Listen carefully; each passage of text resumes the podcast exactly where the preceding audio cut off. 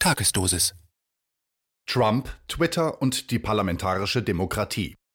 Ein Kommentar von Ernst Wolf. Der Kurznachrichtendienst Twitter und die sozialen Netzwerke Facebook und Instagram haben Donald Trumps Account Ende vergangener Woche zunächst vorübergehend und anschließend dauerhaft gesperrt. Dem US-Präsidenten wurde damit die Möglichkeit genommen, weiterhin auf direktem Weg mit 88 Millionen Twitter-Followern, 35 Millionen Facebook-Abonnenten und 25 Millionen Instagram-Usern zu kommunizieren. Twitter nannte als Grund für den Schritt, Zitat, das Risiko weiterer Anstiftung zur Gewalt, Zitat Ende. Facebook- und Instagram-Chef Mark Zuckerberg schrieb auf seinem Facebook-Account, Zitat, die schockierenden Geschehnisse der letzten 24 Stunden zeigen klar, dass Präsident Trump seine verbleibende Amtszeit dazu missbrauchen will, eine friedliche Übergabe der Macht an seinen Nachfolger Joe Biden zu unterminieren. Zitat Ende. Viele Menschen haben positiv auf die Entscheidungen der sozialen Online-Dienste reagiert. Das verwundert kaum, denn die Wut auf den US-Präsidenten ist groß. Unter ihm haben die USA die größte Vermögensumverteilung ihrer Geschichte erlebt. Er hat den Sumpf in Washington nicht, wie im Wahlkampf angekündigt, trockengelegt, sondern vier Jahre lang begünstigt und das Amt des Präsidenten im Stil eines Monarchen zur eigenen Bereicherung missbraucht. Dennoch ist es keinesfalls angebracht, die Entscheidung der sozialen Netzwerke zu feiern. Im Gegenteil, die Zensur zeigt auf erschreckende Weise, dass demokratische Rechte wie das der freien Meinungsäußerung in unserer Zeit nicht mehr von der Politik, sondern direkt von Digitalunternehmen und den hinter ihnen stehenden Großinvestoren gewährt oder verweigert werden. Wer diese Investoren sind, zeigt ein Blick auf die Aktionärsstruktur der Online-Dienste. Die größten institutionellen Aktionäre von Twitter sind die Vermögensverwaltungen Vanguard, Morgan Stanley Investment Management und BlackRock, die zusammen etwas mehr als 21 Prozent der Aktien halten. Facebook und Instagram gehören beide zum Facebook-Imperium von Multimilliardär Mark Zuckerberg. An ihm halten auch BlackRock und Vanguard Anteile, doch kann Zuckerberg mit seinen fast 60 Prozent der Stimmrechtsanteile als Alleinherrscher gelten.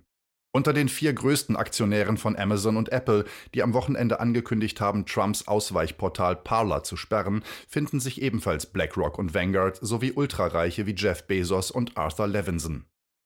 Nicht viel anders sieht es im Hintergrund von YouTube aus. Das Videoportal, das in den vergangenen Wochen zahlreiche Kritiker der Pandemiemaßnahmen mundtot gemacht hat, ist Teil des Google-Mutterkonzerns Alphabet, zu dessen vier größten Aktionären neben den Gründern und Multimilliardären Larry Page und Sergey Brin Vanguard und BlackRock gehören. Dass eine Handvoll ultrareicher Aktionäre die Meinungsfreiheit nicht nur des US-Präsidenten, sondern von uns allen beschneiden kann, zeigt, wo das wahre Machtzentrum in unserer Zeit liegt. Es zeigt aber auch, welche Rolle die parlamentarische Demokratie heute spielt.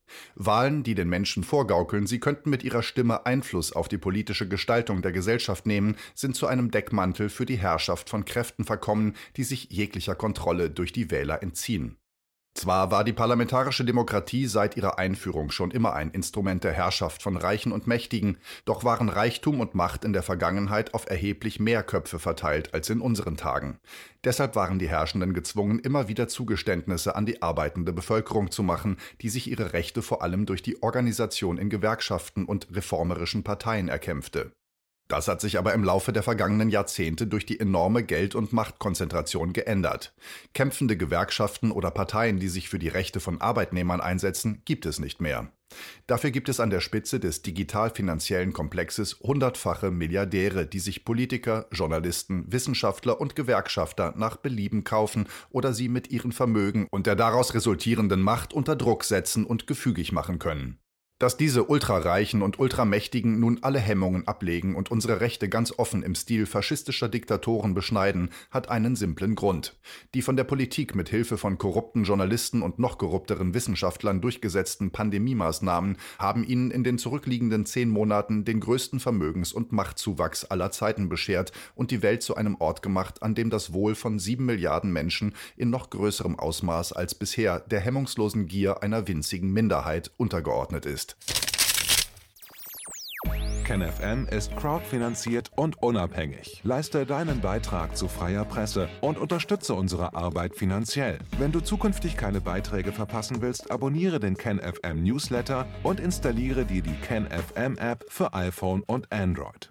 Weitere Informationen auf kenfm.de/support.